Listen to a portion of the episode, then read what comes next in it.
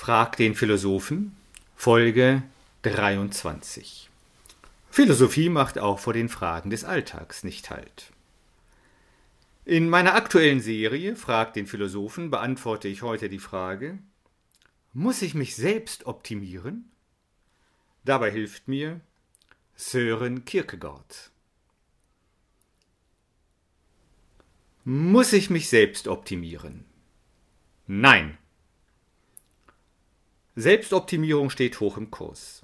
Von allen Seiten wird dir nahegelegt, dass du das Beste aus dir machen musst. Also arbeitest du an dir, an deinem Aussehen, deiner Karriere, deinem spirituellen Erwachen, um nur ein paar Beispiele zu nennen. Du machst hier eine Fortbildung, da ein Seminar, dann noch schnell ein Workout oder eine Yoga-Einheit. Eigentlich solltest du meditieren und natürlich anschließend die Gäste, die du eingeladen hast, mit einem unvergesslichen Menü verwöhnen. Du willst perfekt sein, es möglichst allen recht machen und dann auch noch auf dem großen Marktplatz der sozialen Medien erfolgreich sein. So verlangt es die Aufmerksamkeitsökonomie, deren unerbitterlicher Kernsatz lautet, dein Wert richtet sich danach, wie viel Aufmerksamkeit du auf dich lenken kannst. Die Aufmerksamkeit der anderen ist es, nach der dein Wert geschätzt wird. So wirst du zum Unternehmer deines eigenen Lebens. Perfektionierst und optimierst dein Selbstmarketing, wo immer du kannst, bis zu dem Tag, an dem dir die Puste ausgeht und du in die Knie gehst. Bis zu dem Tag, an dem du in den Spiegel schaust und hinter deinen Augen eine tiefe Müdigkeit erkennst eine Müdigkeit, die eigentlich Verzweiflung ist. Verzweiflung. Du glaubst gar nicht, wie viele Menschen tief verzweifelt sind. Du siehst es ihnen nicht an, denn sie alle haben ihr Selbstmarketing perfektioniert. Sie alle wissen, was zu tun ist, um auf dem großen Marktplatz mitzuhalten oder gar zu reüssieren. Doch genau wie du zahlen sie alle einen hohen Preis. Sie opfern ausgerechnet dasjenige, um das es ihnen bei dem ganzen Hype der Selbstoptimierung ja eigentlich geht. Das Selbst. Die Tragik bei dem ganzen Rummel, den du um dich selbst veranstaltest, liegt darin, dass du dich am Ende selbst verlierst. Einer, der dieses Problem aus eigener Erfahrung kannte, ist der dänische Philosoph Søren Kierkegaard.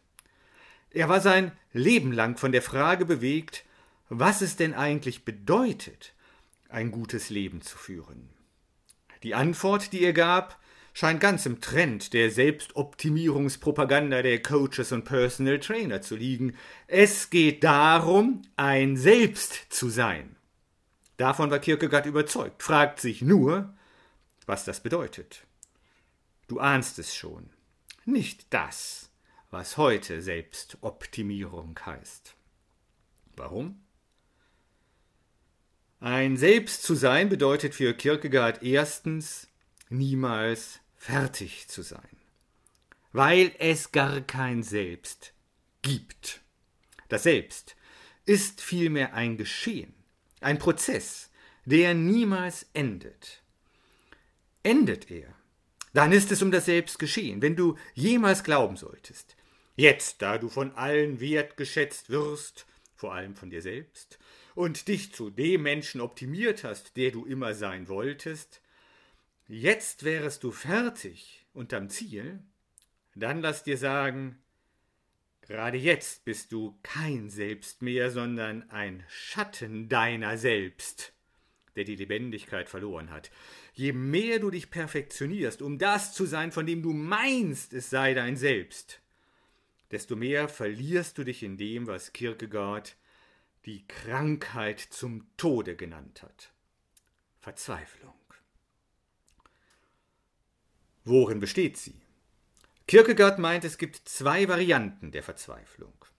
Verzweifelt nicht man selbst sein wollen und verzweifelt man selbst sein wollen. Was soll das nun heißen?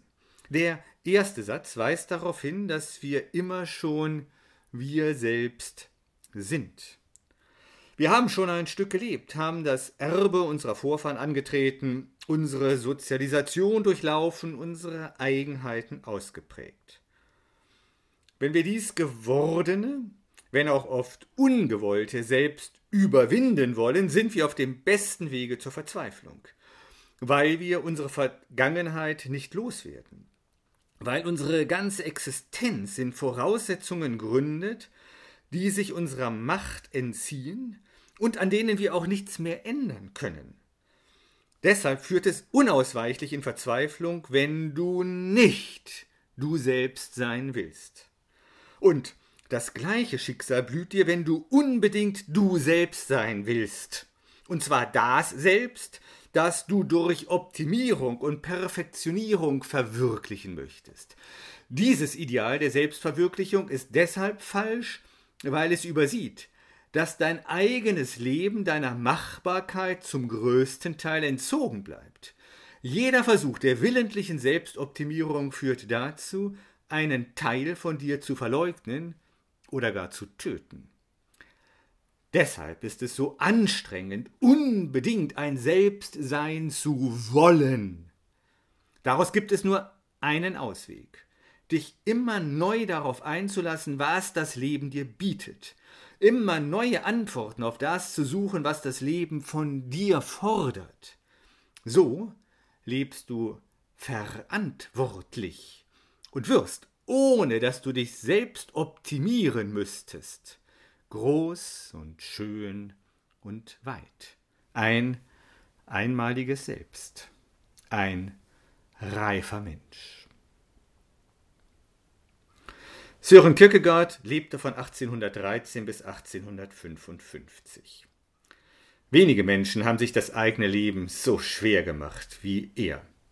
Grund dafür ist vor allem sein christlicher Glaube, der ihm einerseits seine unversiegliche Quelle der Inspiration war, andererseits ihn aber mit moralischen Skrupeln belastete, die ihn innerlich zerrissen.